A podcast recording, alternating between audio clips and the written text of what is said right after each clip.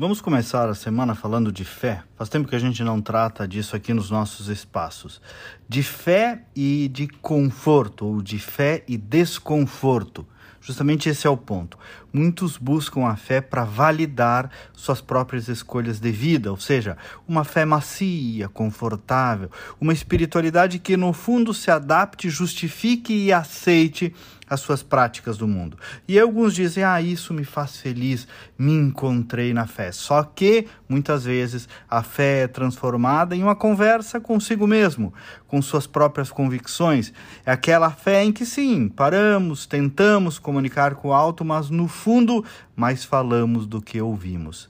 É normalmente ligada a religiões que não têm dogmas, que não têm regras, que são moderninhas, que não têm princípios e que por isso mesmo parecem mais confortáveis, mais afáveis, mais amáveis, mais macias.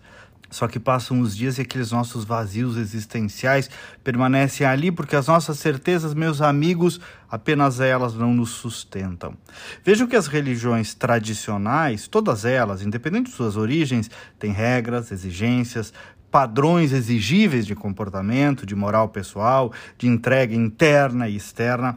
E se não fosse assim, não seria, não é uma caminhada espiritual. Seria, como muitos transformam a religião, um self-service, um buffet, onde eu pego um pouquinho dessa que me agrada aqui, um pouquinho daquela que me agrada colar, essa eu prefiro da outra, aqui eu bato um batuque, aqui acendo uma vela para cada santo, aqui eu tenho uma pedra energética, e claro, claro, eu nem precisava dizer isso. Cada um é livre para compor o seu combo religioso. Apenas que estou questionando, alertando de que, quando a religião se torna muito confortável, muito adaptável a nós mesmos e ao mundo, talvez, talvez seja porque ela não seja efetivamente mais religião, fé, conexão com o alto, porque é isto, religião, fé, é desconforto, é evolução, é muito provavelmente também, além de desconforto individual, desconforto social. Você vai desagradar, vai contra o mundo, vai ser demodê, vai perder a tão sonhada aceitação social,